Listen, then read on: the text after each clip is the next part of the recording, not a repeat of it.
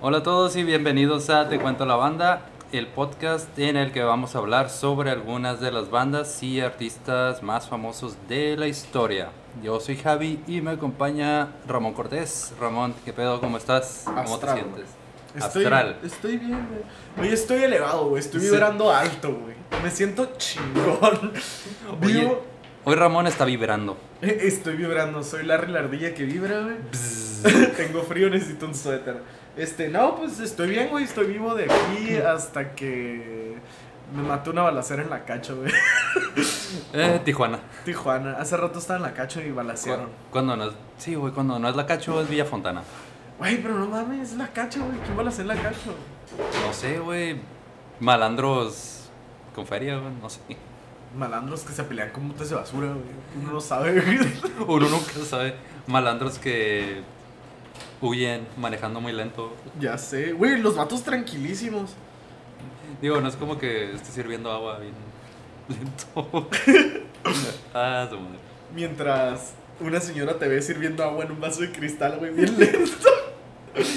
Güey, Mira, ahorita que estás hablando de eso, creo que te vas a identificar con algunos de los miembros de la banda del día de hoy. Los miembros. Los miembros. No, esos miembros. Integrante. Ok. No, el miembro está cabrón. ¡Hala! Me contaron. Mira, hoy vamos a hablar de. Hoy vamos a hablar de otra banda de punk rock. Güey, ya somos punks. Sí, güey. Eh, y todavía nos falta otro, eh, pero no les voy a spoilear quién va a ser el siguiente. Voy a ir a grafitear aquí afuera, güey, de... Vas a grafitear una A de anarquismo. Ah, pensé que era de anal, pero ok. Yo lo grafiteo. Tú le das el significado que tú quieras. Ah, Anales Comandos. 35. De hecho, dato curioso, güey, que voy a tocar más adelante, güey. El dato. Ay. El dato. Ok. Es que fueron incluidos, güey, en el Salón de la Fama del Rock and Roll. Ajá. Y estos vatos lo rechazaron. Ah, no mames, güey. ¿Tan punks eran? Que... Tan pans, güey, que cuando les mandaron la notificación, güey, de que los iban a agregar al Salón de la Fama del Rock and Roll, güey, ellos dijeron, ni madres, no queremos estar ahí, chingan a su madre todos. A la verga. Esas Y, mamadas y de son hecho contestaron, y de hecho contestaron por medio de su página, güey. Eso fue, bueno, más adelante veo porque no me acuerdo del año, Ajá. pero sí, ya fue ya en los 2000, güey. A la verga. Ahí andaban haciendo yo, güey. Sí, güey. No, ya habías nacido. ¿Sí? Que fue después de... ¿Qué año naciste? ¿2000? 2000. Ah, no, sí. ya. Finales del 2000, güey. Eras, un- eras un chibi Ramón todavía, güey. Simón. Bueno, hoy vamos a hablar de la banda de Sex Pistols, que como les dije fue una banda de punk rock eh, formada en Londres en 1975 y es considerada la responsable de haber iniciado el, movi- el movimiento punk en el Reino Unido y pues de haber inspirado a muchos otros músicos de punk, heavy metal y de rock contemporáneo. Que pues, contemporáneo no creo tanto, porque la neta después de haber leído qué pedo con esta banda, Ajá. estos vatos eran eran reales, güey. O sea, ya Eran para los que ya escucharon el de Ramones, güey, siento que de Ramones era un poco más por la música, el llamarse punks, pero lo que son Sex Pistols, güey, a lo que me puse a investigar, güey, más, eran más una ideología, estos cabrones. Se tomaban todo muy en serio, güey. Es Esos como güeyes sí lo llevaban a- al extremo. Sí, güey, estos güeyes sí eran de soy punk, güey, y la música de los 60 vale verga. O sea, Yo soy punk y no me importa nada ni me va a importar. Saludo para Benja que a lo mejor entiende esa referencia, güey. yo no entendí, güey, qué pedo. Es la letra de una banda, güey. Ah, Que se llama Los Blenders. Es una banda de México, güey. ah, Están muy chidos.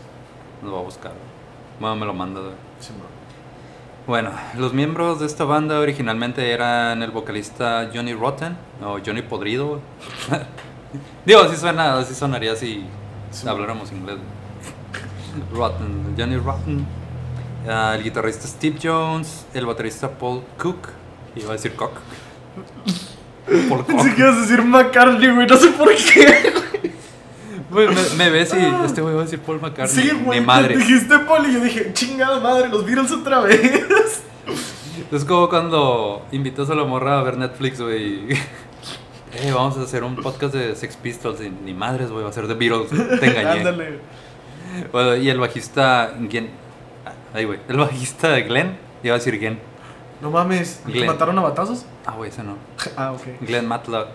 Y pues esos eran los miembros originales. A principios de... A Glenn lo mataron a batazos. Es que ese güey lo, lo van a cambiar más adelante, güey. Por eso Ah, chale. ahorita no quiero decir quién lo sustituyó. Ya, bueno. Empezamos. El inicio de los Sex Pistols fue una banda que se llamaba The Strand. Una banda londinense formada por adolescentes de clase media que eran Steve Jones, él era vocalista, y Paul Cook, que pues igual seguía de baterista, Wally en Nightgale como guitarrista. Y según contaré más adelante, Steve Jones, ah, tanto Cook como él tocaban con instrumentos robados.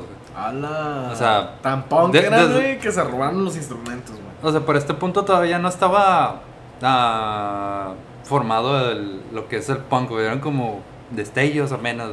De hecho, todavía. O sea, esos güeyes eran pioneros en el punk. Sí, güey. Esos güeyes dijeron, para hacer punk, güey, tienes que robar instrumentos y tocar con ellos, güey, porque así tienen que ser las cosas. Porque, porque no. Porque quiero y porque puedo. Y porque se me da mi pinche gana. Porque le porque, pregunté- tengo, porque tengo los huevos. Porque le pregunté a mis huevos y me dijeron que Simón. A huevo. ¡Ah, huevo. la verga! ¿Cuántos huevos? Demasiado. bueno, por las primeras formaciones de esta banda Strand, a veces conocidos como Swankers, de Swankers. Güey, eh, eso me dio mucha cura. O sea, los conocían por dos nombres. Me acordé de mi, de una ex banda en la que estuve, güey. Nos cambiamos el nombre como tres veces. Ala. Sí, este, ya no sabían cómo ponernos en los flyers. ¿Quién son la Candelaria? Era, sí, güey. Iba a decir la calendaria La otra vez, chingada. La calentaria, güey. Simón. Calentaria de caliente. Eran un molotov. Ah, estuve en Molotov. Plot twist. Plot twist. Javi es en realidad eh, Tito Fuentes. Bueno, ah, también pasaron a Jim Mackin como tecladista de esa banda, Steve, Stephen Ice y después por poco tiempo Del Nuns como bajistas. ah, Simón. No, es Hayes, pero yo no sé si es O. Es con H. Ah, ok. Con H, no con E. Bueno, esos güeyes pasaron como bajistas y pues no importan por esto. Pero quería mencionarlos. Por si a alguien le interesaban los bajistas todavía. ¿A alguien le han interesado los bajistas alguna vez en su vida? A ti y a mí, güey. ¿A mí quién? Tú eras bajista, mamón. O sea, sí, pero. Pero no me importo. Exacto, güey. Ubicas que mi autoestima está más abajo que mi nivel de perreo, güey. que mi nivel de azúcar. La verga. Ay, güey. Bien paleteado. Ay, güey.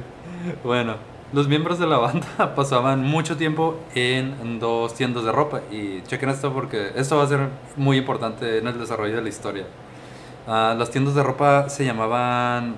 ah, ay, güey. Se, se llamaban. ah, Acme, Ah. Acme Attractions. Ya, ya se me perdí, güey. Iba a decir Chelsea, pero estaban en Chelsea, Londres, güey. ok. Acme Attractions. Ajá, Acme como la. Como la marca de las dinamitas, güey. Del de- correcaminos. Sí. Dijiste Acme y yo pensé. Mink, mink. Y fue así como verga. Digo, son punks, güey, no lo dudo. Ala. Bueno, Acme Attractions, ah, que pertenecía a un vato que se llamaba John, John Cribine. Y era un coyote. Sí, güey, era un coyote. Y siempre lo acompañaba en correcaminos. güey. Y otra tienda, güey, que se llamaba Too Fast to, too fast, too fast to Live, Too Young to Die. No mames, tengo una compa que tiene tatuado ese pedo. Ah, pues, no ¿tendrá algo que ver con eso? Luego le preguntas, güey, le mandas Sí, el capítulo. El, Un que- saludo a Magali que si está escuchando eso. Magali, si estás escuchando esto, síguenos en Instagram y, y síguenos en, ¿qué? En YouTube, En YouTube, en todos lados. en todos lados, por favor. Eso nos ayudaría mucho. Un saludo especial. Este podcast fue patrocinado por Magali. Magali. bueno, esa... Ay, güey, estamos moviendo la mesa. Bueno, esa última tienda de... la- tu, tu, fas- tu, ropa. tu fas- tu- tu perro, este, era Bien de... rápido para vivir muy joven para morir. Exactamente. Ah, señor traducciones. Simón. Bueno, esa, esa tienda eh, en especial era de un vato que se llamaba Malcolm McLaren y Vivian, Vivian Westwood. Y estos güeyes van a ser importantes para el desarrollo de la banda. Te van a ver por qué. Ah, la tienda de estos dos güeyes, de McLaren y Westwood, había abierto sus puertas en 1971. Y de hecho vendían ah, ropa de Teddy Boy, o sea, como de los 50. O sea, con esa temática. Ok, ok, va. Aguanta, ya se va nuestro. Bye. Ya se está yendo nuestro, ¿Qué ahí viene? nuestro tercer integrante. Hola. Nuestro tercer miembro. Ay, güey, tenemos tres. tres miembros de pinche marciano, güey.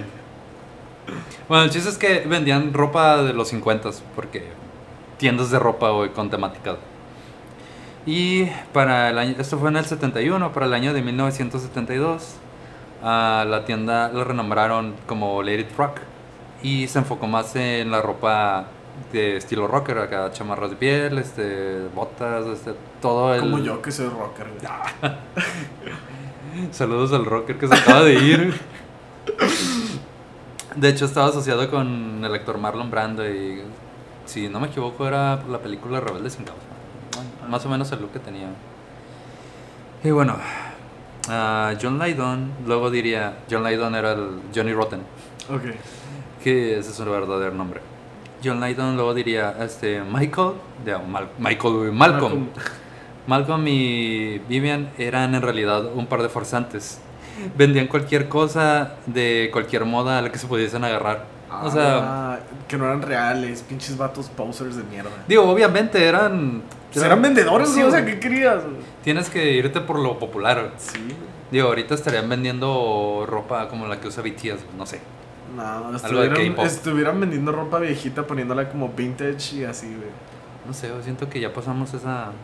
Sí, cura, todavía se cura, güey. Es que hace mucho que no salgo. güey. A la- Estarían vendiendo playeras hawaianas, güey, Ujú. con colores chillantes y... ¿Cómo se llama esta madre, güey, que hacían con cloro, güey?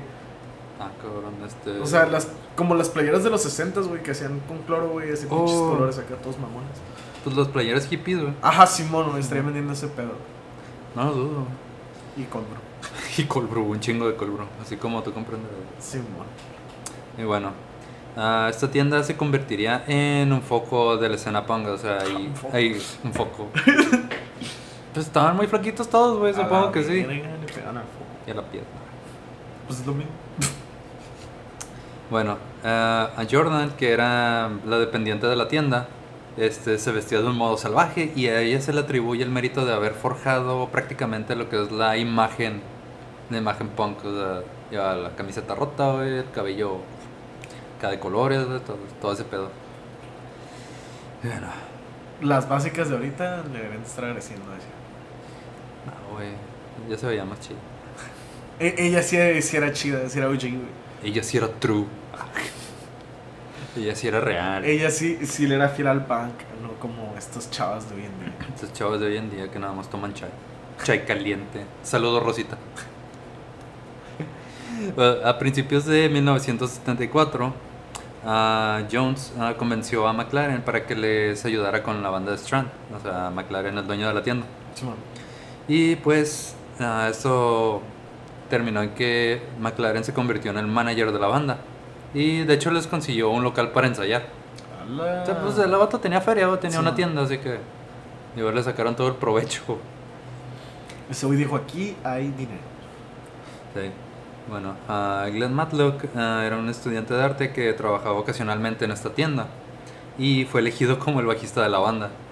O sea, aquí te vas a dar cuenta güey, que los agarraron, digo, independientemente del guitarrista y el baterista, los demás los empezaron a agarrar por la imagen. Por... Es como que se ve bien con ustedes, va, A la... Sí, güey. Y en noviembre, ah, McLaren se marchó temporalmente a Nueva York, de Londres a Nueva York, para, para ver qué pedo. Para volverse güey. Exactamente. Y bueno, antes de que se fuera a Nueva York, ah, McLaren y Westwood habían concebido una nueva identidad para su tienda y la renombraron otra vez. Sex. S-E-X, como si fueran siglas. O sea, separado. Ah, Ok. y cambió su enfoque de alta costura retro este, hacia una antimoda basada en el sadismo y pues, ya sabes, ¿no? Todo ese pedo. Sí, Y pues empezaron a publicitar como especialistas en vestimenta de plástico y de glamour y ropa para el escenario. O sea, empezaron a vender ese tipo de ropa y la gente. Bueno, más bien el, la escena punk empezó a usar esa ropa. Ellos forjaron la escena punk. Simón. Bueno, después de ejercer brevemente como manager y promotor de The New York Dolls, que era una banda de Nueva York, que como lo dice su nombre. Este, de hecho ellos también fueron como no me acuerdo si iniciadores de- del punk en Nueva York o eran del glam rock porque me acuerdo que Kiss también los nombró mucho y ellos también se vestían de morro. güey. Bueno, ah, McLaren volvió a Londres después de haber estado un rato de manager de ellos en 1975 y pues inspirado por la escena punk que comenzaba a aflorar en el Lower Manhattan, o sea, en toda la parte allá de Estados Unidos. Y McLaren empezó a tomar más interés por la banda de The Strand, o sea, los Ok. futuros Sex Pistols. Ya como que vio que le gustó el pedo, dijo a lo mejor deja feria, Aquí hay futuro. aquí hay futuro, vamos a, vamos a ver qué se puede hacer. Aquí para drogas, pisto y. sexo. Y mucho sex. Digo, mucha ropa. Bueno, Mucha tienda de ropa. Mucha tienda de ropa, de hecho. Y la banda había estado, para este tiempo la banda ya había estado ensayando de forma continua y supervisada por un amigo de McLaren llamado Bernard Rhodes, además de haber tocado ya por primera vez en público. O sea, la banda ya había tenido sus shows, pero pues, ne. Como que apenas estaban dando a conocer. Una bandilla local ahí. Simón. Y poco después de que regresó McLaren, a Night, ay, siempre se, se me dificulta pronunciar el, nom- el apellido de este cabrón. Nightingale ah, fue echado de la banda y Jones ah, tomó su relevo como guitarrista. O sea, Jones por este punto era el vocalista. Ok. Y pues se sale este güey, bueno, lo corren. Y Lo ya. salieron. Simón. Entonces ahora se quedaron sin vocalista. Y pues McLaren y Rhodes um, y la banda comenzaron a buscar algún miembro, bueno, otro miembro, para que Andaban buscando miembros. andaban de buscamiembros. Nada, empezaron a hacer audiciones entre comillas. Y bueno, después de esto Matlock diría, el ex bajista, "Ah, todo el mundo tenía el cabello largo en aquella época, hasta el lechero. Así dice. Así que lo que hacíamos era que si veíamos a alguien con el cabello corto, lo parábamos a la mitad de la calle y le preguntábamos si quería ser cantante. No mames. O sea, Estaban yo- buscando un único y diferente. o sea, sí, porque en ese tiempo, pues digo, todos traían look rockero, así, greña larga, chamarras de piel. Pues estaba de moda. Sí, pero pues estos güeyes querían otra cosa, no querían este verse como las demás bandas. Te digo que todo, siento que la mayoría estaba basado en imagen también. Simón. Pues querían resaltar con alguna cosa. O sea, al principio podría haber sido el, el verse como rockeros y ya que el verse como rockeros ya era algo normal, pues dijeron así como que... ¿Con qué vamos a resaltar ahora, güey? Sí, de hecho, bueno, más adelante vas a ver, pero a pesar de que The Ramones creo que se les adelantó un poco, güey, porque ellos, después, ¿te acuerdas que los llevaron a, a Londres a tocar? Simón. Ah, pues el vocalista diría que pues, el- esos güeyes traían cabello largo, no, no representaban el punk.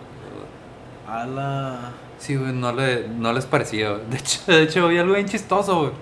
Vi este. Un pleitecillo. Bueno, ya, ya es como en los 2000 porque ya están, ya se ven rucos, güey. Ok, ok. Y el, el vocalista de Sex Pistols, güey, se le empieza a hacer de pedo, es como una conferencia. Se le empieza a hacer de pedo a Marky Ramón, al segundo baterista. Porque Marky empieza a decir que ah, hay canciones de los 60 que tienen ah, tintes de, de punk, este, y empieza a, nombrar este, covers que hicieron, y dice, también de Sex Pistols hicieron covers. Y este vato, Johnny Rotten, le empieza a hacer de pedo. Le empieza a decir que ni madres, este... Como viajaron el tiempo, güey, los plagió. No, güey, dice que, que ni madre, o sea, que el punk este. O sea, empezó a decir que el punk era para contra el sistema político, güey. A la lo- verga. Sí, o sea, son dos cosas muy diferentes, güey. entre- fumado, güey. Ah, güey, el mamón, güey. De hecho, le dice, al- le dice a Marky, güey, que él ni siquiera es un verdadero Ramón. Tiene razón, güey, no salen Sí, las sí, camisetas, sí. Pero se me hizo bien mamón, güey. Güey, como morrito Dile- primaria. Ah, sí, pues, tú Ya. eres adoptado, No, güey. y aguanta, güey. Marky le dice, si no fuera por The Ramones, te estarías vendiendo fish and chips. Ah, no mames, güey. La mejor, pelea, Pinche londinense de mierda. la mejor pelea que he visto, güey, en, en mucho tiempo, güey. Digo, igual ya estaba preparado, güey, pero seguía el mamón. En agosto de 1975, ah, Rhodes se fijó en John Lydon, un joven de 19 años eh, que se la llevaba en Kings Road, o sea, donde estaba esa pinche tienda. Y de hecho, este güey resultaba porque llevaba una camiseta de Pink Floyd, pero sobre la camiseta, él, este güey había escrito I hate Pink Floyd. Ah, no mames. Bien punk el vato, güey. Y, y es que para la época Pink Floyd era muy famoso, güey. Era como. Este. Mentarle la madre a lo que es popular ahorita, güey. Como si estuviera insultando a la. No, bueno, Es Maverick ya no es famoso. nunca lo fue, güey. Sí lo fue. Lo fueron los días de mandarlo a chingar a su madre, güey. Pero sí, güey, eso les llamó mucho la atención y de hecho eh, tenía como la banda, la banda Pink Floyd estaba en la camiseta, y les había cortado los ojos, güey. Pinche sádico, güey. Güey, pinche punk el vato. Ese güey sí era punk. Sí, güey, no mames. Cada que habla, güey. Tienes que verlo, güey. No se le entiende ni madres, güey, por el acento, güey. Porque es inglés. Sí, güey. De, de hecho, cuando, es que cuando se empieza a alterar, güey, cuando está peleando con Marky, güey, de repente es como que, oh, aguanta, güey, no, no te entiendo. ¿Quién es chingada madre, güey? Te entiendo, no sé inglés.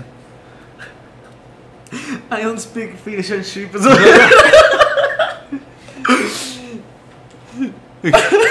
Y este güey, I don't speak hamburger. ¡Hola, Ah, güey! güey.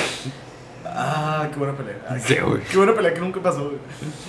Bueno, ah, los relatos en este punto varían un poco. Dicen que ese mismo día pues le ofrecieron hacer una audición. Y, pero pues digo, se discuten entre si fue McLaren o fue, fue Rhodes. El chiste es que se lo llevaron para que hiciera una audición. Y pues según cuenta Jones, eh, este güey llegó con el cabello verde y pensó que su cara era muy interesante. De hecho, pues, está bien rara la cara de este vato. güey. Mucha mirada psicópata que tiene. ¿Cómo se llama? Ah, John Lydon, búscalo como Johnny Rotten. Rotten con doble T. Y bueno, dijo, me gustó su aspecto. Llevaba puesto una camiseta que decía I hate Pink Floyd. Este, John tenía algo especial, pero cuando comenzó a hablar resultó ser un auténtico pendejo. Pero listo. O sea, la neta sí era un pendejo. Pero pues, digo, la neta sí, sí hicieron época estos cabrones. Y bueno, ah, cuando cerró el lugar en el que se habían citado, el grupo se, dirigió a la tienda Sex, Ok. donde con... Sí, es ese güey. Anda.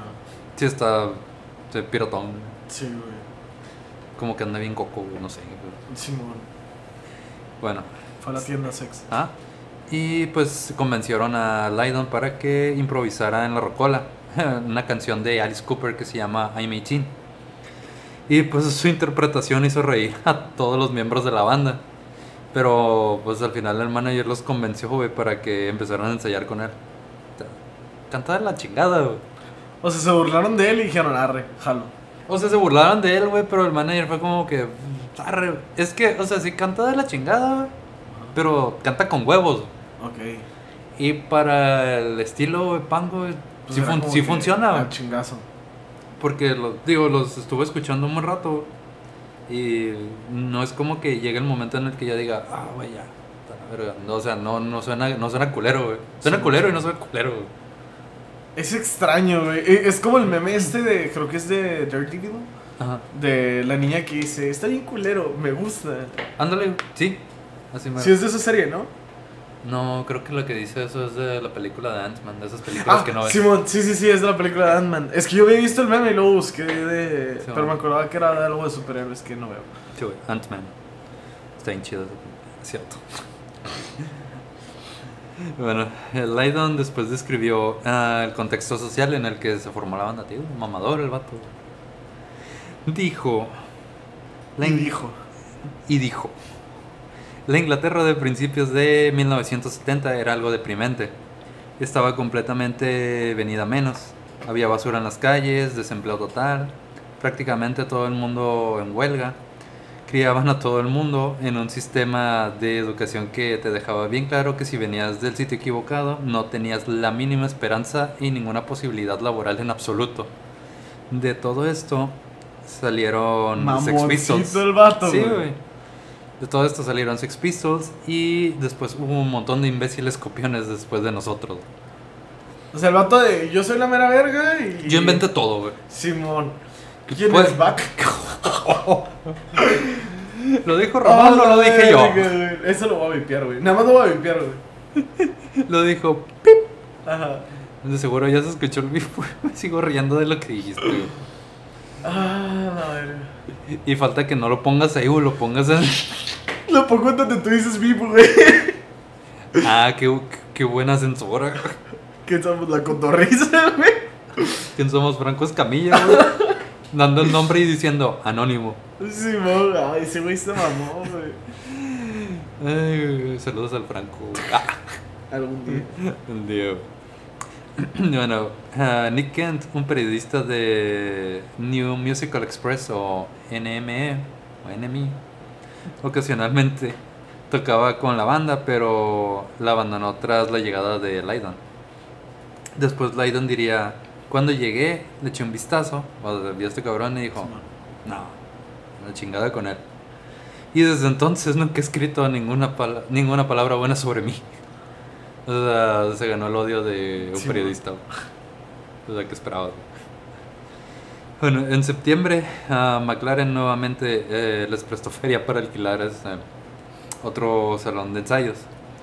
Y pues ya estaban practicando, aparte de ahí, estaban practicando en algunos pubs que pues vendrían siendo los bares de por allá. Pubs.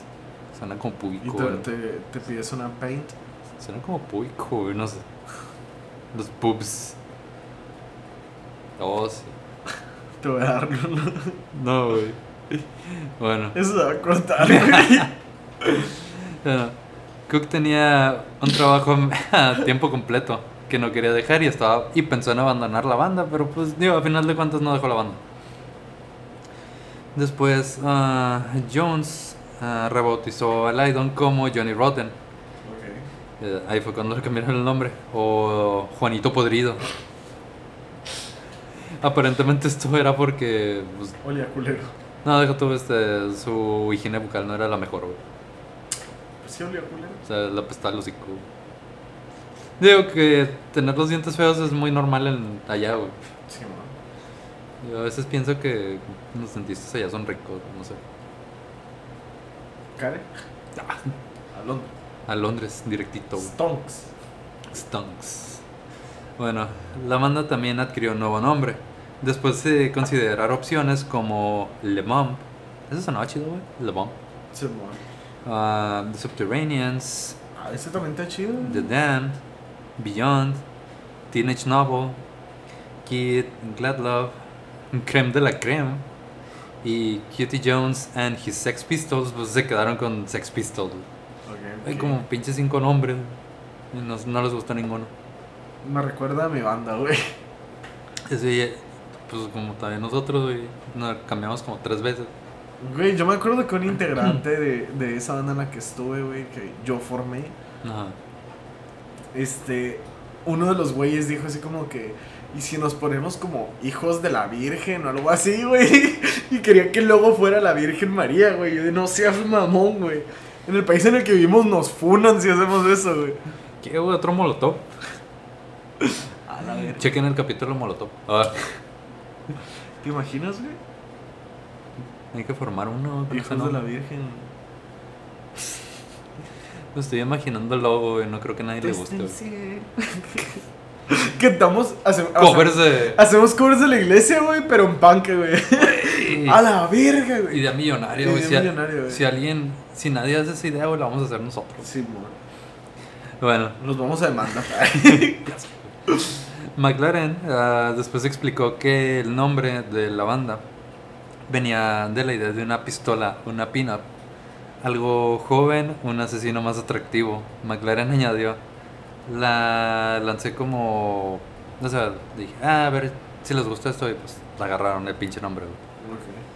Digo, es que se le hizo que quedaba bien con la imagen que tenían, ¿no? que era como de pinches bullies, güey, chicos malos. güey. Ok, ok, va. La banda, la banda empezó, comenzó a componer ah, material original para entonces.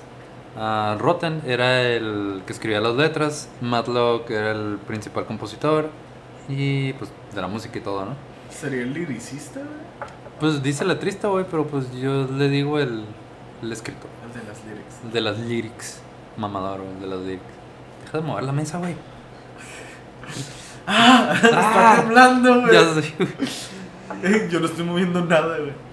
Bueno, este, así se repartirían las tareas de, de las canciones, pero pues las canciones están, ah, ¿cómo se dice? Los créditos están como los cuatro, no tiene el nombre cada uno. O sea, tenían repartidas las tareas, pero al final era Sí. como. Al final los hicimos todos juntos. Ah, mira. Que puro pedo. No, no era como. El primer concierto del nuevo cuarteto lo organizó Matlock, ah, que estaba estudiando en la escuela de arte de St. Martin's College. La banda tocó en esa escuela el 6 de noviembre de 1975 como teloneros de otra banda llamada Bazooka Joe. Los Sex Pistols interpretaron varios covers, incluyendo Substitute de The Who y ah, What You Gonna Go About It de una banda que se llama Small Faces. Eso no, eso no lo he escuchado. Y un éxito de The Monkeys que se llamaba I'm Not Your Stepping Stone. Ah, que de hecho por eso le empieza, por esa rola, güey, le empieza a dar carrilla el Marky al, al Johnny, güey. Ok. Porque pues le estaba tirando mierda a esas rolas, güey. Y dice, güey, ustedes hicieron un cover. Ah. Sí, man. Mamoncito el vato. Pero bueno, según algunos de los que estaban presentes, musicalmente no fue nada excepcional. Aparte de que tocaban, pues, bien pinche fuerte. Alguien, ah, según Cookie Matlock, un miembro de Bazooka Joe, dese- desenchufó los amplificadores durante esa ruidosa actuación de los Pistols. A la Ya es que estaban tocando bien pinche fuerte. El vato Di- dijo, nene, nene, a chingar a su madre. Sí, güey. Pues digo, el equipo era de esos güeyes. Es como cuando llega tu mamá, güey, y tú estás jugando a Xbox, güey, y te caes por las tortillas y chingar a tu madre, güey. Y bueno, y esto impidió que pudieran terminar de, de tocar. Y pues ya no alcanzaron a tocar las canciones que habían escrito, güey. Ya es que empezaban a hacer canciones propias. Y bueno, lo que pasó a continuación fue que desde el escenario, en Rotten se puso a insultar a Bazooka Joe. Lo que provocó que el guitarrista de esta banda ah, se subiera al escenario a hacerlo de pedo. Y pues, acá se agarró putazos con el vocalista de Sex Pistols. Ok. Después otro miembro de Bazooka Joe quedó... es- este güey es el único que dijo, güey, no mames, qué chingón. Quedó muy impresionado con la actuación de la banda. Tanto que al día siguiente abandonó Bazooka Joe para formar otra banda. Y pues terminó convirtiéndose en Adam Ant. Así se llama esa banda. Ni Sí, idea. Yo tampoco. No, si lo busqué, es- al parecer sí, sí es como de la escena punk esa banda. Y esa banda. A- Adam Hormiga. Y esa banda era Isengate. ¿no? Pero esa noche, güey, se armaron los putazos, güey. Hubo slam en el Es lo que te vas a dar cuenta, güey, esta pinche banda donde fuera, güey, había putazos, güey, había gente arrestada, güey. Porque son punks, Sí, güey. güey. Tan punks, güey, que... Esos güeyes sí eran rockers, güey. Tan punks, güey, que niegan que hicieron un cover de The Monkeys, güey. Pues, por eso se peleó con el Mark. Te entendí de Arctic Monkeys, no sé por qué. Yo de the fuck. No, The Monkeys, güey. bueno. Después del concierto de St. Martins, ah, siguieron otras actuaciones en universidades y colegios de, de arte de Londres. Como que las escuelas de arte siempre son... De ahí salió el bajista de los Beatles. sí, primero, pues también ¿no? es, pues, Lennon también, ¿no? Estaba en la escuela de arte, güey. No sé qué traen con eso, güey. De ahí también salió Hitler, güey. Ay, güey. ¿Qué pedo? No más. Hoy, estaba hablando de arte culero de Hitler, güey, y le dije a mi compa, estoy a un latte art mal hecho, güey, de ir a matar a AMLO a la verga. Todos. Todos están a un mal día. Y bueno, ah, el núcleo de seguidores de Sex Pistols, ah, que incluían a Suxy Swat y Steven, ¿qué? Steven Severin y Billy Idol, ah, después formarían sus propias bandas. Entonces, estos güeyes eran fans y terminaron siendo igual populares. De hecho, ah, pues Billy Idol, creo que es el más conocido de estos. ¿Te imaginas qué nos pasa, güey? Éramos fans de leyendas, ¿no? Terminamos haciendo podcast con ellos. Sí, güey. Patrocinados por Arctic Monkeys. ¡A la verga! Bueno, llegó a ser conocido. Por Arctic Bunny, güey. Ya sé, güey. de Arctic Fox, güey.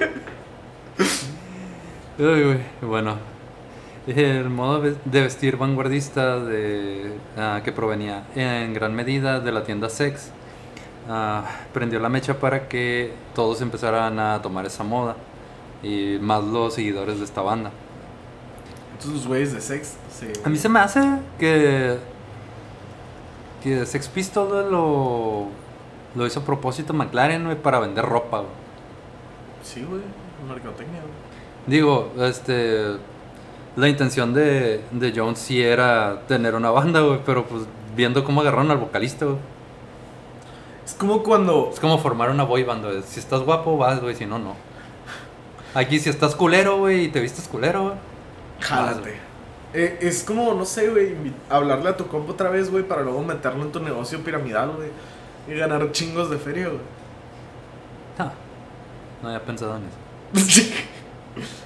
Por eso te decía, Javi, si puedes descargar No, esta no aplicación, si puedes descargar TikTok y usar mi código, güey. Mejor pásame el de Uber Eats. Ese sí lo usaría, güey. Bueno, ah, McLaren y Westwood, ah, el manager y el compa del manager, veían eh, cómo se iba formando este movimiento punk en Londres y lo vieron como un vehículo para seguir vendiendo más y más ropa. Stonks. Simón.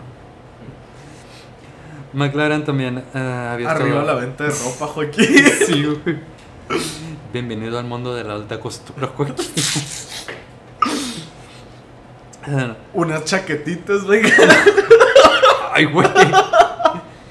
Quiero pensar que hablas de chamarro, güey. Simón, güey. Qué bueno que no me llamo Joaquín. Unas chaquetitas, güey. No, gracias. Ahorita no estamos grabando. Ah, pero otras veces al día. A la verga. Ay, ese güey. Saludos. la vas a arrancar, saludos al, perro. saludos al vato que dijo eso. Ah, McLaren también estaba arreglando las primeras sesiones fotográficas de la banda. Como describió el musicólogo John Savage, ah, con cabello verde, su actitud encorvada y su aspecto andrajoso, ah, Johnny Rotten parecía una mezcla entre Uriah Heep y Richard Hell. No, se ubicó a Richard Hell, no sé quién es el otro. No sé. Un Ah. pinche pandroso de ahí. güey. Sí, güey. Digo, lo, lo normal, güey. Alguien de Rodríguez, güey. No, no tanto. Alguien del dragón rojo, güey. Ay, güey. U- Una mezcla entre el dragón rojo y el Rubik's, güey. Pe- y queriendo pegarle al pasaje, güey. A la madre, güey. Las drogas del pasaje. A la- Ah, ¿Qué pedo? Ajá. Me contaron. Me contaron, yo no sé.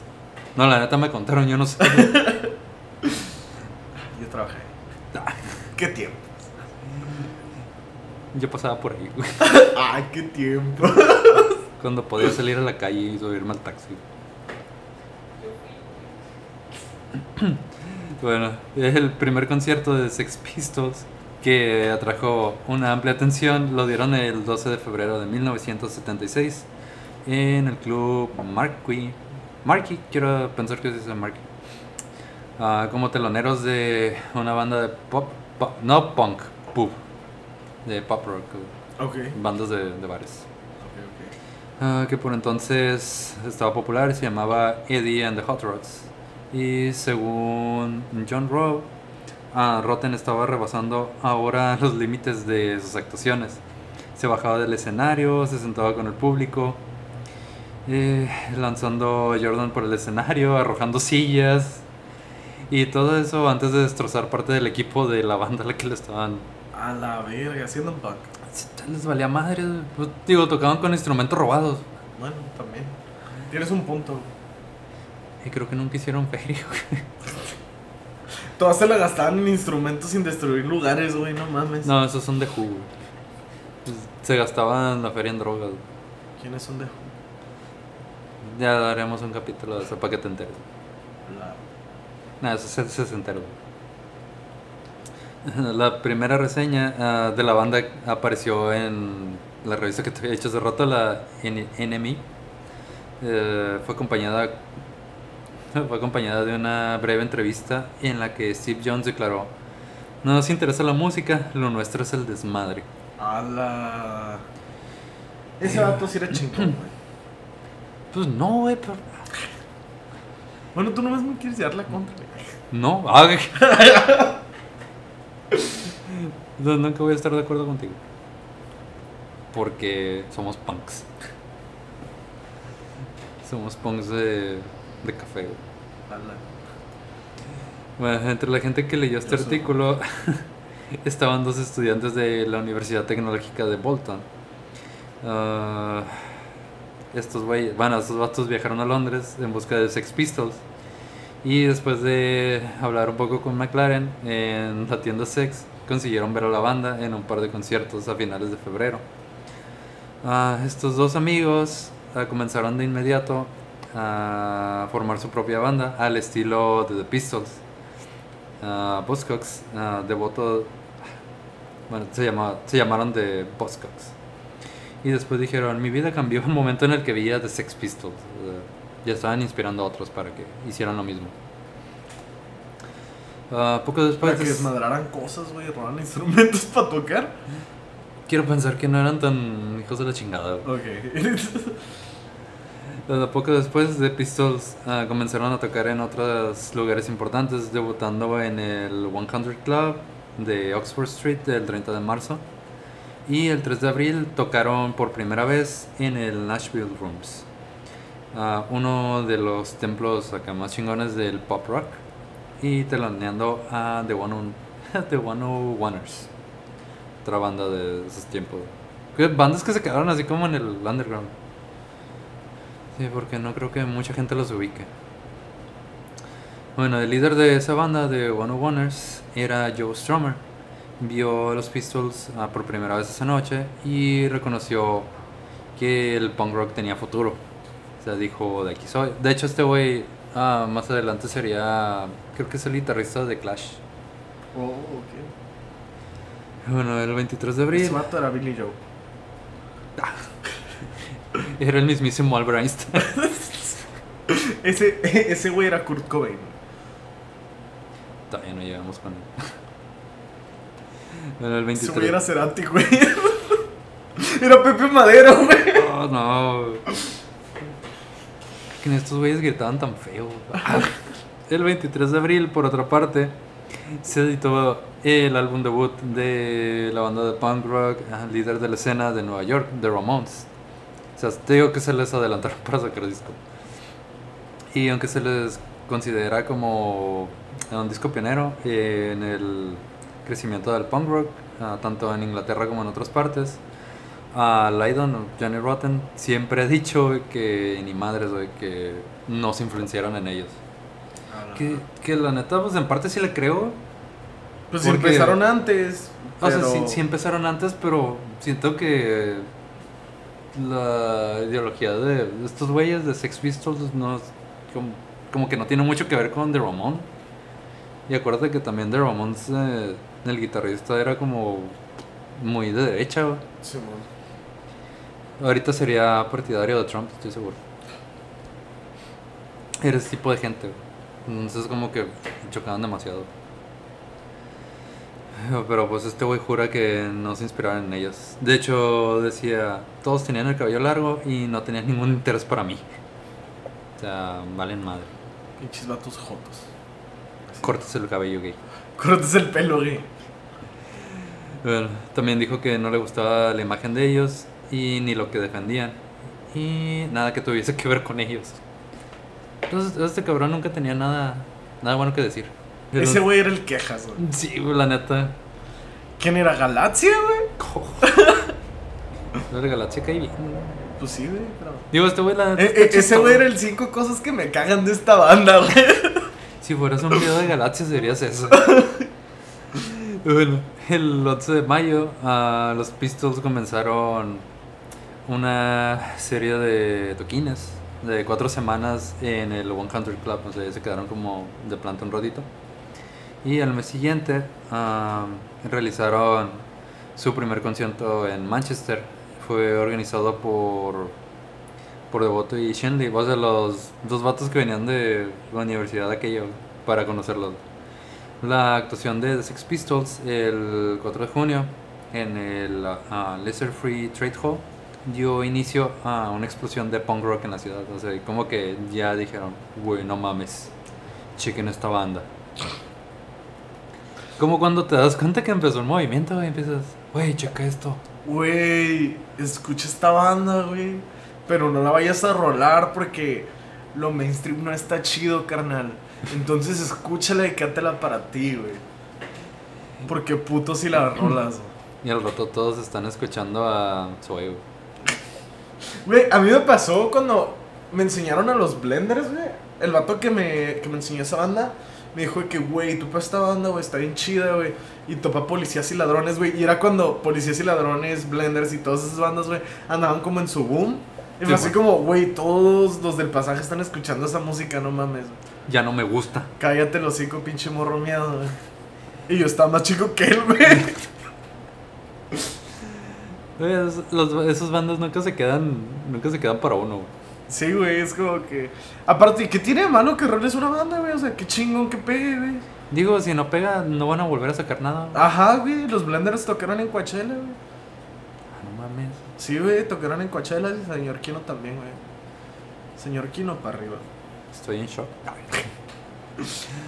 Bueno, el 4 y el 6 de julio ah, debutaron dos grupos de punk rock londinenses en recién formados, The Clash con este vato Stromer como vocalista principal y exmiembros de London SS y The Dam, ambos teloneros de Sex, de, de Sex Pistols, sea, ya empezaban como que a juntarse ahí la bolita de la escena, de la escena punk. Bueno, y en la noche del día 5, a los Pistols, a pesar de todo el desmadre que habían hecho después por, por Leyland, acudieron al concierto de The Ramones en la sala Dingwalls. Y pues como lo hizo prácticamente toda la gente que estaba en la escena punk de Londres en ese entonces. Dice, aquí dice que sí estuvieron, pero cuando hice el de Ramones decía que, Que no. puro pedo, que es como que una leyenda urbana. ¿A quién le creemos? Sí. Aquí dice que sí, ella dice que no. Vamos a decir que pasaron por ahí y no se quedaron. ¿Qué te Dijeron, ay, parece? pinche música culera y se paró. Vamos a hacer, vamos a hacer lo mismo. Vamos a hacer lo mismo en otro lado. Con The Clash, güey. Con The Clash y Sex Pistols. güey. Sí, no. Bueno, Con unos güeyes que ponen coros en español, güey.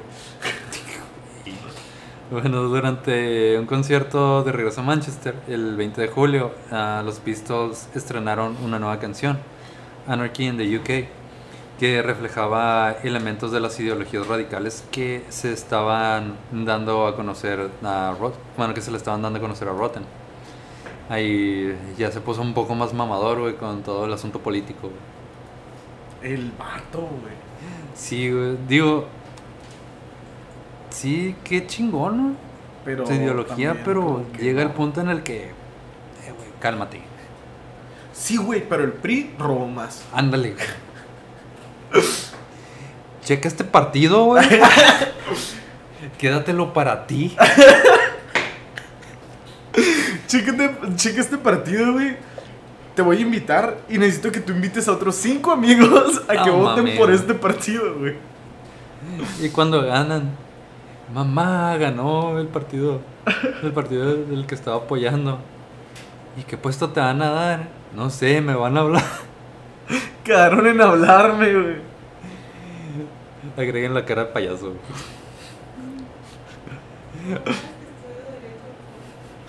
Cosas que estudio derecho, pa. Están estudiando Derecho que hacen. No, es cierto. No, virga, güey. Bien por ustedes. Bien por ustedes que estudien. ah, que estudien algo que sí, Sí, les da de comer, no como yo, güey. Chale.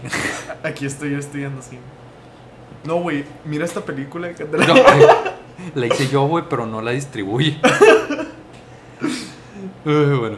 Anarchy in the UK estaba entre los siete temas originales que grabaron en otra sesión para un demo que hicieron en julio. Esta vez eh, al cuidado del ingeniero de sonido de la banda, ah, Dave Goodman. Ah, McLaren organizó un espectáculo el 29 de agosto en el cine Screen on the Green en el distrito londinense de... Ay, ¿cómo se dice? No sé, no lo voy a decir. Ah, bueno. Está muy difícil de-. Está muy difícil de pronunciar. Bueno, The Buzzcocks y The Clash telonearon a Six Pistols y... Y la primera prueba de fuerza metropolitana de punk. Aquí Te viene, juzgo, te juzgo. Sí, aquí en vi- silencio. aquí viene producción a decirme cómo se, cómo se pronuncia. Islington. Ah, bueno, Slide Eso. El chiste es que ahí estaban. Bueno, Six Pistols dieron su primer concierto fuera de Gran Bretaña el 3 de septiembre en la inauguración de la discoteca Chalet du Lac en París. Güey, ese sí lo puedo decir. ¿Qué pedo? Nomás cuando te conviene. Digo, ya, ya una vez que te agarran a vergazos, pues puedes leer todo, ¿no? güey? No, no me pegaron, güey. Me acariciaron con Con agresividad. bueno, el día siguiente los Pistols aparecieron por primera vez en televisión y esto se va a poner bueno. En el programa... Rompieron las televisiones. No, no, ay, yo inventé las teles. güey. A la verga este güey. Yo inventé las transmisiones en tele, güey. Aparecieron en este programa de televisión, ah, el programa de Tony Wilson en la televisión local de Manchester, que se llamaba So It Goes. Ah, pasó una filmación para la banda, y te- pasó, perdón, pasó una filmación de la banda tocando Anarchy in the UK, ah, presentada por Johnny Rotten, y gritaba, levántate de tu culo. O ¿Ah, sea, o levanta las nalgas, get up your ass. Eso antes de que pasara el video. Y el 13 de septiembre, ah, The Pistols comenzaron una gira por Gran Bretaña. Una semana después, de nuevo en Londres, fueron cabeza del cartel de la noche de apertura del 100 Club, donde ya habían tocado. Bueno, era un festival de punk. Y este festival de punk que se llamó 100 Club Punk Festival lo organizó el representante. les consiguió todo, aparte de la ropa. El acontecimiento fue considerado eh, como el momento que fue el catalizador de los años que seguían así para punk rock. Desmintiendo la impresión habitual de que las bandas punk no sabían tocar eh, los instrumentos. ¿Pero que no las bandas punks no saben tocar los instrumentos? Bueno, mínimo yo creo que le echaban ganas entonces. Ahorita sí es muy común. Bueno, siempre fue común. Este. Por lo menos por este punto, los músicos de Sex Pistols te puedo decir que sí sabían tocar. güey. Ok. Ya cuando cambian al bajista y sí, vale, pura madre, güey. Pero digo, nadie se dio cuenta, era el bajista. Ni a ti ni a mí nos importa. Mira, de todas maneras el bajo ni se escucha, güey. Ya sé, güey. Bueno, mientras Rotten eh, probaba est- otros estilos de vocalización, los músicos experimentaban con la sobrecarga del feedback y la distorsión, llevando su equipo hasta límites. Pero siempre tenían que tocar así, bien pinche ruidoso. güey. Ah, pero yo ya experimenté, güey. Es como. sí, güey, es como cuando dicen: si te quieres ver inteligente, habla bien fuerte. ¿Qué pedo? Eso lo dijo Plankton. Ah. Voy a hablar bien fuerte, güey. De ahora en adelante. Güey. Güey, chisme. Güey. Ah, Este güey iba a decir algo inteligente. El chango no vuela porque no quiere. El Ramón no vuela porque no anda grifo. Pero sí anda grifo. Verga. Comes. Ah, ok. Pobre de ti que editas eso, güey. Sí, lo voy a editar. Ah, chica. Bueno, el 8 de octubre de 1976, ah, The Sex Pistols formaron, formaron, güey, firmaron, Formaron una firma. formaron una firma, nada, es cierto, firmaron un contrato de dos años con la discográfica multinacional EMI. Firmaron una forma. Firmaron una forma, güey, esos no son formas, Esas no son maneras, güey. esos no son formas de firmar. Con la po- disquera M. Sí, va, EMI, Winehouse. no, EMI, no EMI. Bueno, al poco tiempo la banda entró al estudio para grabar una sesión completa con Dave Goodman, el ingeniero de sonido. Y como después describirá Matlock, la idea era conseguir que la banda sonara como tocaban en directo. Pero pues los presionaban para que hicieran todo rápido. Y bueno, los resultados de esta grabación se desecharon a final de cuentas. O sea, no quedó chido. Se fueron a tirar dinero pendejo. Pues Emi, güey, ellos no pagaron ni madres. Ah, bueno, sí es cierto. El primer sencillo de la banda Anarchy in the UK se publicó el 26 de noviembre de 1976. Ah, John Robb describió en el año de 2006 el impacto que tuvo esa grabación. Des- dijo, desde la descargada de la apertura de acordes ah, descendentes de Steve Jones hasta el fantástico sarcasmo vocal de Johnny Rotten, esta canción es una perfecta declaración, una pieza política punk asombrosamente potente y un estilo de vida, un manifiesto que presidió una nueva era. O sea, inventé todo, chinguen a su madre todos putos. bueno, no, realmente los describió como Somos la mera verga. fue el pedo, este, chinguen a su madre todos. Fuimos la mera verga. Y la neta, fueron. Ah, o sea Pues no duraron nada, güey, duraron dos años. Los dos mejores años. Vivieron rápido. Y se murieron rápido, güey. Sí, güey. En fin, la hipotenusa. en fin, la hipotenusa. Mínimo no se murieron a los 27, güey. Kurt Cobain no, no se murió, lo murieron. Pero sí fue a los 27. Pero lo murieron. si tú lo dices. Bueno, el comportamiento de Sex Pistols, tanto con su música, ah, les trajo atención a nivel nacional. El 1 de diciembre de 1976, la banda y algunos ah, miembros del Bromley Contingent provocaron un escándalo por soltar insultos en una emisión del programa del programa televisivo Today de Times Television Uy. hoy. no, de hecho, ah, eso estuvo bien mamón porque haz de cuenta que fueron a este programa de televisión. Pero fueron segunda opción porque realmente los que iban a ir a la entrevista era Queen. Ah, no mames. O sea- ibas a decir de Ramones, güey. No, Queen por entonces. Queen ya tenía cuatro discos Ah, no. para cuando estaba este pedo. No pudo ir Queen y dicen, no, pues, ¿qué más tienen? Porque estaban en la misma discográfica, estaban en EMI. Ok.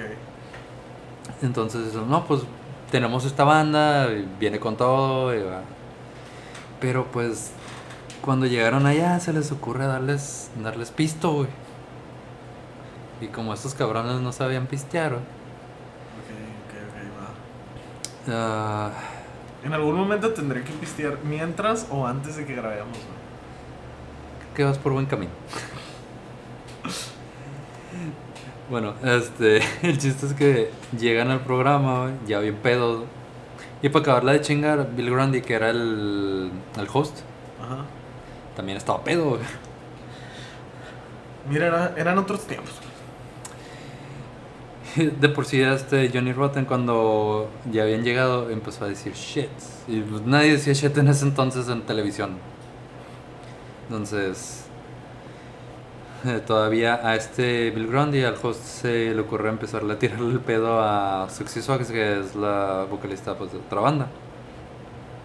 Y de hecho, esta morra le dijo: Nos vamos a ver después, ¿verdad? Pero pues este güey ya estaba ruco, o sea, era un viejo tirándole el pedo a una morrita, güey. Y suena entonces, y entonces Jones, el guitarrista de Sex Pistols, le empieza, le empieza a decir este Ese pinche viejito puerco, güey.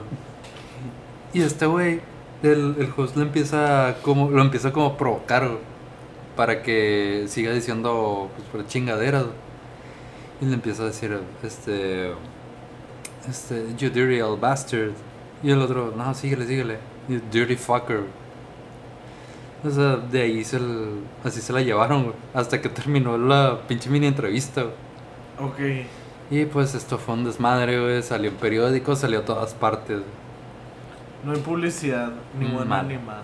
Solo es publicidad. Digo, para lo que les importaba a estos cabrones. sí, güey. pero. Pero pues por esto cancelaron su contrato con Emmy, güey. Bueno. Mira, fue bonito mientras duró. Digo, igual les valió madres. Este, de hecho, ahorita que estaba, ahorita que mencioné a Queen, hay, hay otra anécdota ahí con Queen y The Sex Pistols, güey. Más que nada con el segundo bajista, güey. Este, dicen que llegó cuando Queen estaba grabando en el estudio. Ve a, a Freddie Mercury y le dice, así que ustedes, ustedes están trayendo el ballet a las masas. Así. Le estaba haciendo burla porque siempre se le da a tocar con mallas y Sí, ese pedo. Y Freddie Mercury se quedó así como que, ah, eso intentamos. Pero se le contesta eso y todavía el bajista pues se llama Sid Vicious. Bueno, le decían Sid Vicious y le cambió el nombre, le dice Sid, Sid Ferocious. ¿O cómo te llamas? Simon Ferocious. Y el otro vato se quedó así como que, no mames. Como que se agüitó. Mira Dicen, el Fredito dicen- Mercurio, dicen déjate que, de na- mamadas. dicen que nada más se agüitó, güey. Pero Para otros dicen... los debería haber agarrado En un libro, güey, de un Roddy de Queen dice que Freddy agarró a este cabrón del, del collar, güey, y lo sacó del estudio, güey. A la verga. Sea, sí le debe haber puesto sus putazos Freddie Mercury. Bien merecidos. Imagina, güey, güey. Poder decir que Freddy, güey, te agarró putazo. Pues digo, nunca lo admitió, pero. Sí Pero con sus compas, güey. quién sabe, güey. En una peda, güey. Ya, ya bien pedo a las 3 de la mañana. No, sí, güey. Una vez Freddy me agarró putazos, güey. Yo lo presumiría. Dudo. Ah, se celebraron algunos conciertos en Holanda ah, y estos conciertos fueron los últimos del bajista original con, con la banda. Esto los abandonó en febrero de 1977. Y el 28 de febrero McLaren ah, mandó un telegrama a la, revista NME eh, confirmando la partida de- del bajista, afirmando que Matlock lo habían corrido porque hablaba demasiado de Paul McCartney. Ahí me llegó un flashback.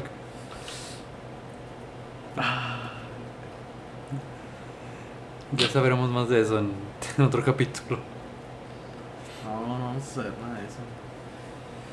Pero pues en una entrevista unos meses después a Steve Jones dijo que Matlock había sido despedido porque le gustaban los Beatles. O sea, ¿qué tan punk tienes que ser para correr a alguien porque le gustan los Beatles? Yo corrí a alguien de la banda porque les gustaba Nirvana, güey. Y a mí me gusta Nirvana, güey. Y llegaron a algo, No, güey. por eso. Güey, pues es que el vato, güey, o sea, quería tocar puros covers de Nirvana. O sea, Nirvana está chido, güey. Pero ya que digas que Kurt Cobain es tu guitarrista favorito, güey. O sea, hasta Kurt Cobain decía que no era guitarrista, no mames. Bueno, la neta no creo que este güey les haya querido decir que quisieran covers de los Beatles, no una banda punk. No, no se me hace lógico. Dame tu mano. que tengo comezón. Ah, madre. bueno, después de esto, años después, ah, Jones ah, se, se explayó diciendo pues qué pasó con el bajista. Dijo, era buen compositor, pero no tenía el aspecto de un Sex Pistol. Y siempre estaba, siempre se estaba lavando los pies y a su mamá no le gustaban nuestras canciones. ¿Qué tiene que ver lo de los pies, güey? No sé qué tiene que ver Tarantino con los pies. No, Tarantino lo entiendo, güey, pero.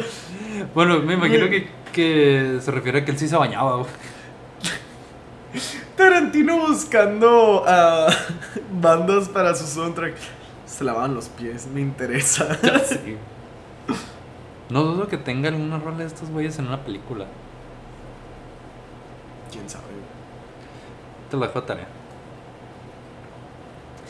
Bueno, el, el bajista diría después que que pues la, su salida fue mutua, o sea, no, no hubo pleitos ni nada. O sea, como que eh, no se sentía a gusto. Ok. Diferencias creativas. Eh, Y bueno, después de esto, Matlock eh, fue, re- fue reemplazado por Sid Vicious, que era un amigo de Rotten y otro autoproclamado seguidor definitivo de Sex Pistols, o sea, era un fan de la banda. Y na- este güey nacido como Simon John Ritchie, después conocido como John Beverly Vicious, ah, había sido anteriormente miembro de bandas del círculo punk como Suxy and the Banshees y con quienes tocó la batería ah, en un festival de punk. Y también tocó con otra banda que se llamaba The Flowers of Romance, donde cantaba y tocaba diversos instrumentos. Y según la descripción de Matlock, ah, Rotten quería que Vicious se uniera a la banda, porque en vez de ser él contra Stevie Paul, serían él y Sid contra Stevie Paul. O sea, lo- todos siempre le llevaban la contra. Y siempre estaba el solo y nomás quería este güey para tener un aliado. Según una posterior descripción hecha por McLaren, cuando Sid se unió a la banda no sabía tocar la guitarra, pero su locura encajaba con la estructura de la banda. Te digo que Estos güeyes no buscan músicos, güey. Buscan gente que le gustara echar desmadre, güey. sí, güey, que buscar hacer desmadre y que se vieran bien juntos. Digo que pues te vieran guapos, güey, pero no, no. Tus no, botas combinan con las mías, que hay de la banda. Tenemos la misma manicura, güey. Ya sí, güey. Y bueno, todo el mundo estaba de acuerdo en que el aspecto de Sid Vicious encajaba. Digo, güey, no, ¿por qué? ¿Por qué escogerlos así? Por eso se murieron rápido. Y Bueno, los primeros ensayos ah, en marzo de 1977, que te cayó, güey. Mi dignidad. La cara de vergüenza. No. Los primeros ensayos de esta banda en 1977 con Sid fueron infernales. Sid intentaba, en serio, ensayaba mucho, pero pues no se le daba. Tocaba, digo que no sabía tocar. Tocaba para Pero con estética, güey. Sí, güey. Es lo que cuenta. sí, güey, no manches. Y bueno, ya sé. La pertenencia de Sid Vicious a Sex Pistols tuvo un efecto progresivamente destructivo en él. Como Lydon diría después, en aquel momento Sid era absolutamente infantil. Todo era divertido y gracioso. O sea, todo es un chiste para ti. De repente ¿Quién es el era... Ramón? Sí, de repente era una gran estrella de pop. Ah, tenía el estatus de estrella de estrella de pop sin- significaba prensa, una buena oportunidad para que se le viera en todos los sitios correctos y pues que todo el mundo lo admirara. Eso era lo que él quería. Y bueno, a comienzos de 1977, este, Sid conoció a Nancy, una drogadicta emocionalmente perturbada y antigua prostituta de Nueva York. O sea, como que ya sabemos para dónde va esto. Simón. ¿Hay sobredosis aquí? Puede ser. Comúnmente se piensa que pues esta morra ah, introdujo a Sid Vicious a lo que es la heroína. Ay, Dios. ¡Ay, no! Y aparte, pues digo, fue una relación bien tóxica y eran muy dependientes uno del otro. Eh, bueno, para el 10 de marzo de 1977, en una conferencia de prensa organizada con una ceremonia en las cercanías del Palacio de Buckingham, The Sex Pistols firmaron públicamente con AM Records. Inmediatamente después, eh, bien alcoholizados y hasta su madre, se encaminaron a las oficinas de AM y Bichus ah, empezó a hacer un desmadre, el pendejo se cortó el pie y dejó, empezó a dejar un rastro de sangre en lo que iban caminando por las oficinas. Y a medida que esto iba pasando, ah, Rotten este, usó verbalmente de todos los empleados y Jones estaba espiando en el baño de, de las señoras. O sea, esas son las motos del punk. Llegaron punks a partiéndose nuestra madre, güey, por hablar de Six Pistols, güey. por reírnos de estos güeyes. Y bueno, el chiste es que güey, estos güeyes a donde iban dejaban un cagadero. güey. Bueno, el 16 de marzo, AM rompió el contrato que tenía con los Pistols. 25.000 copias del sencillo God Save the Queen con No Feelings en la parte B del disco ya se habían prensado. Así que destruyeron todas. O sea, la neta, si ya saben cómo son, ¿para qué los invitan? Si ya saben que los corrieron de otra, güey. Para que los invitan. Sí, no. Eh, güey, ¿por qué no firmamos esa banda que es un desmadre, güey? Y ¿Qué podría salir mal? donde, a donde toquen, güey. ¿Qué podría pasar? A ver. De repente, estos güeyes destrozando las oficinas. Oye, los voy a firmar. Una firmita. ¿Y qué les dijiste? ¿Y qué les dijiste? Eh, ¿Qué les dijiste? Arriba los güey, bueno. En mayo la banda firmó, ahora firmó con otra. Estos güeyes, ¿cómo conseguían firmas, güey? No Pues que entiendo. todos los querían ¿no? hasta que empezaban a hacer cagadero. Firmaron con Virgin Records. Ok. Es su tercer sello discográfico en poco más de medio año. Ah, Virgin Records estaba más que dispuesta a lanzar God Save the Queen, pero surgieron los nuevos obstáculos. Los trabajadores de la planta, donde estaban prensando los discos, se negaron a trabajar en- y se pusieron a protestar por el contenido de la canción. Ay, no mames. Sí, o sea, se sintieron ofendidos, güey, porque en esta canción ah, están tirándole madres a la reina de Inglaterra. Ok. Entonces, digo, no iba con sus. ¿Cómo se dice, güey? Se me fue la ¿Sus palabra. ideologías? Sí, güey, no iba con sus ideologías, con sus. Creencias. No, no, no, creencias, güey. Su moral. Su... Sí, con su moral, güey. Bueno. eh, varias otras cadenas de tiendas ah, se negaron a vender el sencillo. Eh, fue, fue censurado no solo por la BBC, sino también por otras emisoras independientes de radio. Lo convirtieron en la grabación más censurada del Reino Unido. Ok, Molotov del Reino Unido. No, esos güeyes creo que estaban más censurados. A la verga. Rotten después eh, dijo que somos la única banda honesta en pisar el planeta en dos mil millones de años. Cada que este cabrón habla, dice. Nosotros somos todo. la mera verga. Inventé todo. Como te explico, Javier Batiz dijo Otro VIP. otro VIP. Se añade un VIP más. En el lanzamiento de Virgin ah, se calculó para que coincidiera con la celebración del vigésimo quinto aniversario del trono en el trono de la reina Isabel II.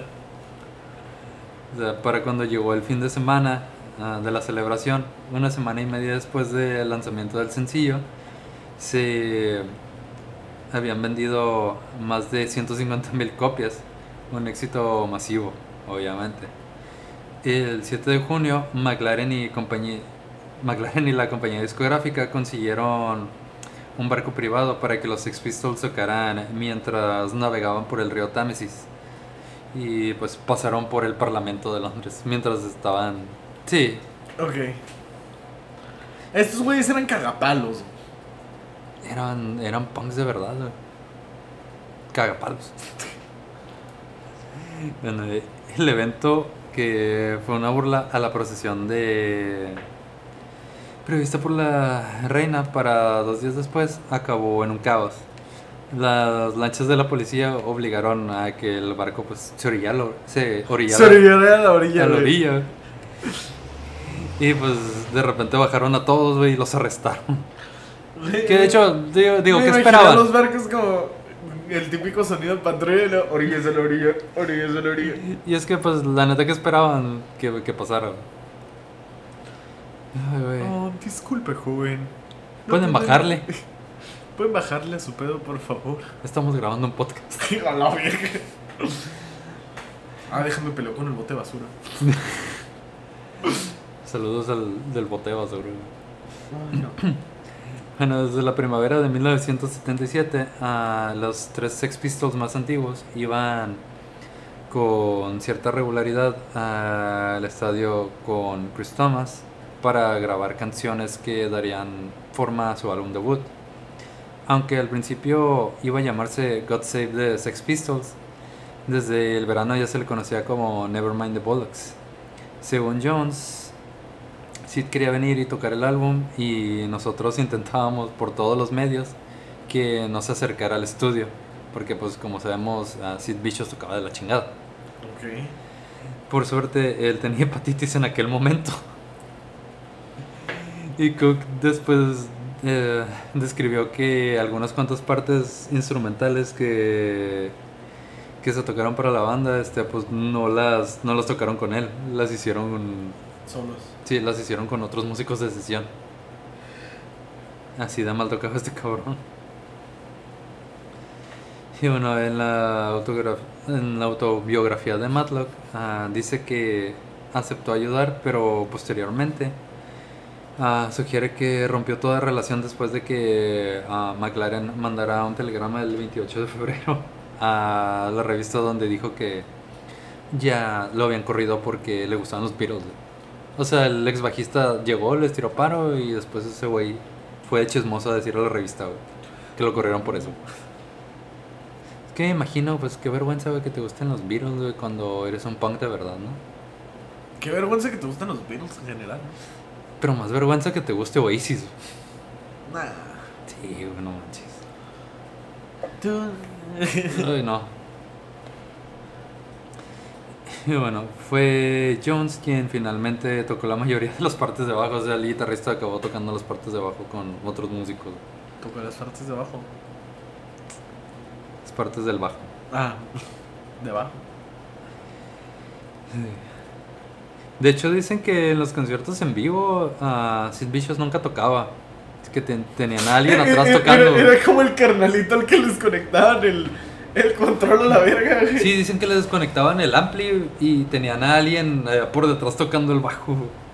El vato de que no mames, me lo estoy rifando, güey. Yo vi, yo vi algo así una vez con una guitarrista en la prepa. No mames. En un, en un festival, güey. Uh, una morra parecía que estaba tocando, güey, estaba lejos. Porque tenían amplis grandes, era un ampli Marshall grande. ¡Hala! Presupuesto. Y este, y pues todos los veías, eran morras del, de la clase de guitarra tocando un cover de rock and roll, no me acuerdo. Pero ya cuando te dabas cuenta, había un profesor atrás del ampli tocando el solo de guitarra, Así me lo imagino. Como cuando no haces bien tu jale, güey, pero tienes que cubrir un evento. Simón. Y bueno, después de todos estos, estos desmadres y esos obstáculos, el 28 de octubre de 1977 se lanzó Nevermind the Bulldogs, Here's the Sex Pistols. Y Rolling Stone dijo que el álbum era seguramente el álbum más chingón de rock and roll de los años 70. Yo no veo la lógica ahí, pero pues estaba. Era rock. Sí. Bueno, agradezco.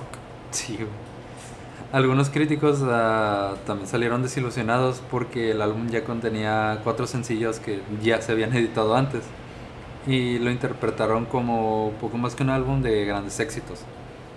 Uh, este álbum contenía Boris, que de canción que en la que Rotten dice fuck cinco veces. ¿Y es que no le gustaba caer el palo? Ese güey es como yo diciendo verga. Ándale. Y previamente la censurada God Save the Queen. Y con la palabra bollocks, que significa bolas. Huevos.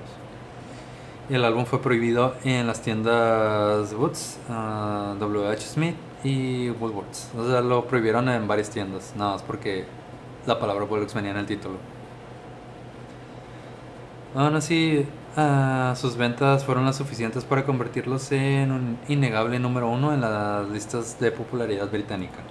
O sea, con todo y todo llegaron a los números uno. Pues imagínate si no hubieran estado censurados, güey. Lo habían roto mi coro. Creo que parte de eso fue que estaban censurados. Digo. Por eso, o sea, si no hubieran estado censurados. Yo creo que si no los hubieran censurado, no hubieran. Bueno, también. No hubieran pegado tanto. Sí, man. Era más el el estar en contra del sistema, güey. No, deja tú el que la gente supiera de ellos por el morbo. Más por sí, más por morbo que cualquier otra cosa. Molotov. Pero Ándale. Molotov está chido. güey. Digo, como Molotov y su portada, güey, que en realidad es quién. Pensé que era Tito, pero no, al final no. No es Tito, güey. No, no es Tito. Qué buena pierna tiene, me iba a decir. Eh, es que no me acuerdo dónde lo leí. Yo había leído que Tito era el de la portada, pero yo me quedé así como, no mames. Pero dije así como que, ah, bueno. Pero lo leí hace un chingo. Y hace poquito lo busqué. Y en un sitio decía que cierto fotógrafo había hecho esa portada. Y que había. Que la morra que salía en la portada era menor de edad, güey. No, Pero que esa madre lo desmintieron, güey. Pero nunca se ha sabido quién es la morra en la portada. güey. Pues igual y. ¿Y si es Tito, güey? A la verga. ¿Te imaginas? Igual y soy yo. ¿Por qué no? Porque todavía no nací. No sé. Ah, no, ya viene. Todavía no había nacido. Olvídalo. Bueno, este. En enero de 1978, The Sex Pistols se embarcaron en una gira por Estados Unidos, con fechas ah, mayormente por el Deep South de Estados Unidos, o sea, por toda la parte sur. Y la gira estaba originalmente prevista ah, para dar comienzo antes de Nochevieja, o sea, antes de enero, obviamente. Pero fue retrasada debido a que pues no les estaban dando las visas porque algunos de los miembros tenían antecedentes penales. Digo, no me sorprende que estos güeyes tuvieran antecedentes penales, pero. Digo, a mí no me sorprenden muchas cosas de ellos. Creo que esto es lo, lo menos, Sí, man. Sí, lo menos hardcore de estos cabrones. Sí, man, sí. Hardcore. Hardcore. Quiero ser rockers. hardcore, quiero ser hardcore y no me deja mi mamá. Quiero ser hardcore y no me deja mi religión. Bueno, debido a esto se suspendieron varios conciertos previstos en la zona norte del país. La gira, aunque fue muy esperada por los seguidores y los medios, estuvo llena de peleas internas y mala planificación. McLaren admitió después que reservó a propósito locales que tenían estética del redneck para que se hicieran desmadres. Ok. Se hubieran, hubieran agarrado el mustache o el pueblito. Ándale. Donde sabían que a huevo iba a haber un cagadero. Sí, Bueno, en el transcurso de dos semanas, a Vicious, el bajista nuevo, ya fuertemente adicto a la heroína, comenzó a estar a la altura de su nombre artístico. Ah, Lydon después escribió, por fin sí tenía un público que se comportaba con miedo y horror. Era fácil llevar a Sid por la nariz. O sea, Chavato ya estaba Sí, sí, al límite de, de lo que es su pinche adicción a la heroína. Al poco tiempo de comenzar la gira, Sid se marchó ah, del hotel Holiday Inn en Memphis, Tennessee, en busca de drogas. Después lo encontraron en un hospital con las palabras Give me a fix o dame pues, droga eh, grabadas en el pecho con hechos con cuchillo. ¿Qué pedo? Este vato está bien pirata, creo que sí hay fotos de eso. güey. Se ve que tenía acá escrito aquí, cabrón. ¿Qué pedo con esa madre? Vicious ah, en los shows llamó al público puñado a maricas. Y durante el con- un concierto en San Antonio, Texas, eh, antes de golpear a un espectador con el bajo en la cabeza. güey. De hecho, esto sí lo vi, güey. Hay, hay grabación de eso. Está tocando acá y de la nada agarra el bajo y. En la cabeza, güey, el vato, güey. O sea, y es un bajo, o sea, que es como un bajo Fender, güey. Sabes que esas madres pesan Sí, un chingo. Digo, yo, yo el... Yo digo que lo mató. Yo el que tenía no era Fender, pero sí agarró un Fender y es como que a la Y bueno, después de esto, en Baton Rouge, en Luisiana, ah, recibió sexo oral simulado en el escenario, sobre lo que después declaró, ese es el tipo de chica que me gusta, Déjese de mamadas. literal. Y ya después, sufriendo el síndrome de abstinencia de la heroína, eh, en un concierto de Dallas, eh, escupió sangre encima de una joven que eh, se había subido al escenario. Y pues todavía, todavía no conforme con esto, le puso unos putazos. O sea, le valió verga. Sí. Digo, para este punto ya estaba mal este cabrón. Después esa misma noche fue a un hospital a curarse varias heridas.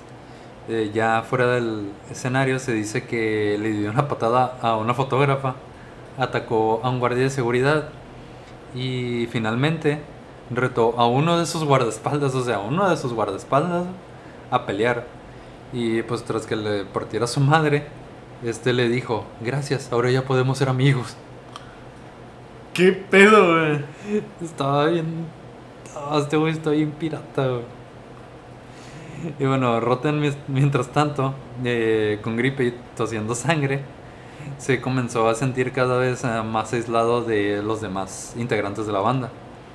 Y el 14 de enero de 1978, durante la última fecha de la gira en el Winterland Ballroom en San Francisco, California, a Rotten desilusionado comenzó diciendo, solamente voy a cantar una canción y solo una porque soy un huevón. O sea, valiéndole madres. Se van a la verga todos, yo nomás vengo a hacer una. Sí, esa canción fue un cover de... Ey, todavía toco un cover. Sí, o puto, sea, fue un cover de una canción de The Stooges llamada No Fun.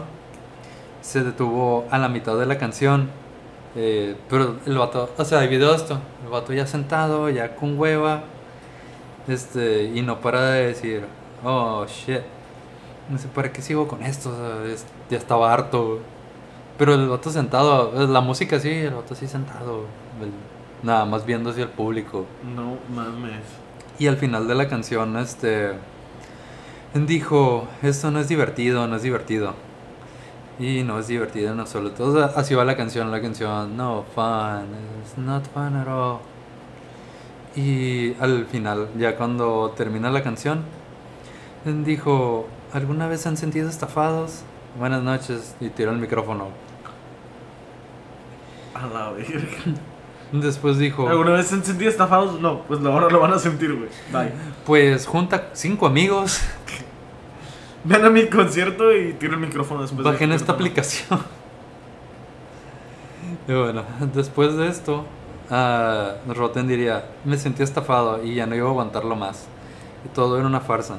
Sida había perdido completamente la cabeza. No era más que un desperdicio de espacio. Todo era una broma y llegados a ese punto, en Malcolm no me hablaba. O sea, el representante no, ya no hablaba con él. No discutía nada conmigo.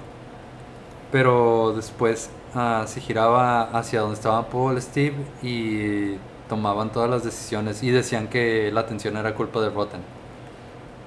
O sea, ahí hubo pinche mal pedo por parte de los otros. Le dieron la espalda literalmente, güey.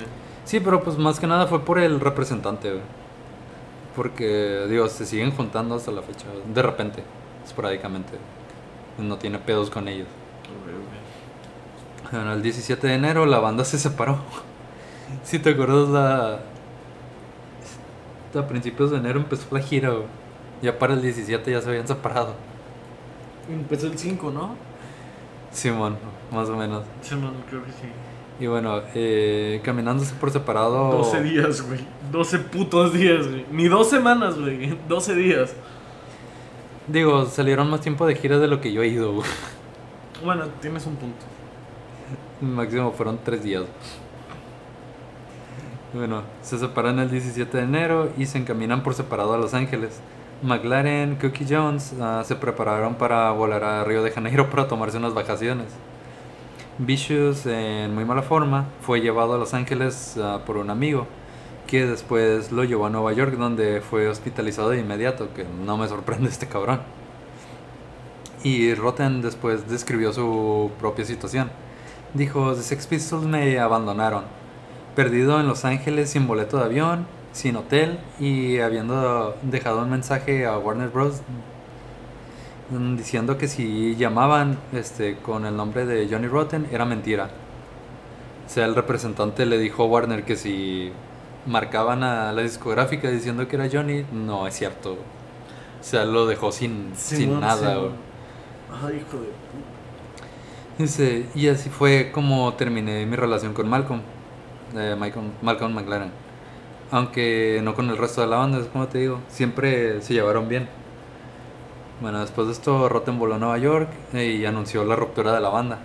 Y en una entrevista al día siguiente, o sea, no se esperó ni una semana, güey, al día siguiente ya estaba haciendo la declaración de que nos separamos. O sea, el vato ya chingar a su madre todo. Y pues me imagino, güey, si ya te tienen mal pedo, pues ya te vas, güey, chingada. Simón. Así le hice yo, güey. Sí, era lo que te iba a decir. Te estás proyectando. Es que lo entiendo, güey. Bueno, arruinado, ah, telefoneó al jefe de Virgin Records ah, y aceptó pagarle, este aceptó pagarle el boleto de avión a Londres. Y pues ya, ah, perdón, Eh, le paga el boleto de Londres ah, vía Jamaica. En Jamaica, este, el jefe de Virgin se reunió con los miembros de la banda, de, bueno, de otra banda que se llama Devo. Y le ofrecieron a Rotten ser el vocalista, pero pues este güey dijo, nah, ni madre. Como que estaba harto de... Ya está tocando. Sí, como que llegó al punto máximo de la banda y vio que no le gustaba, No es lo mío. como Kurt Cobain. Pero este güey no se disparó. Kurt Cobain tampoco se disparó, güey. No estamos seguros. güey. Güey, con una sobredosis de heroína no puedes dispararte, güey. ¿Cómo no? Mejor se disparó primero. A la verga. se disparó y luego se drogó muerto, güey. Zombie Cobain. bueno, Cook Johnny. Se hizo zombie, güey, y se mató con una sobredosis. Simón. A la verga. güey. Acabamos de solucionar la muerte de Kurt Cobain. Bueno, después de esto, Cook, Jones y Vicious nunca volvieron a tocar juntos en vivo después de la partida de Rotten. En los meses siguientes, el representante McLaren organizó unas grabaciones en Brasil con Jones y con Cook y en París con Sid Vicious. Cada uno de los tres y otras personas hacían de vocalistas principales. O sea, el vato huevo quería que siguiera la banda, como que los grababa por separado, pero no invitaba al vocalista. O sea, como... Pues ya no se llevaba con él, güey, ya. Sí, eso no puede funcionar. Mucha relación no tóxica, güey, ya ves. Ya sé, O sea, si no, si no es para ti, no es para nadie, güey. Exactamente.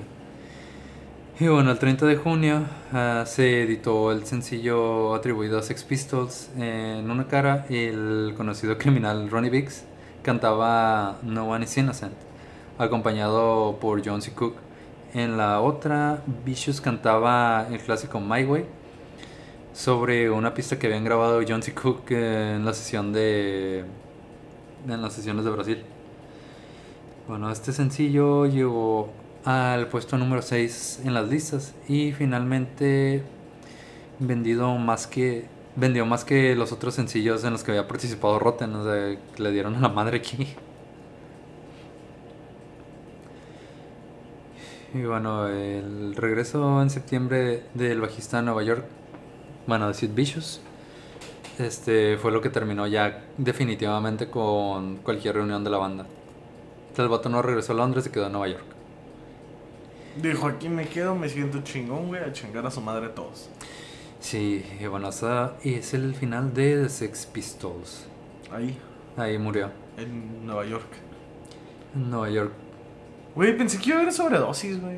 Sí, sobredosis, espérame, todavía no llegó eso. Ah. O sea, la banda ahí terminó. Ah, ok, ok. Ah, para no hacerte el cuento largo y no hacerles el cuento largo, ah, Sid Vicious ah, siguió con esta morra tóxica, con- llamada Nancy Spuggen. Pero pues ahora la morra estaba como manager de este güey. ok, ok. Ah, de hecho, todavía grabó ah, Sid Vicious un álbum con dos miembros de la banda de New York Dolls.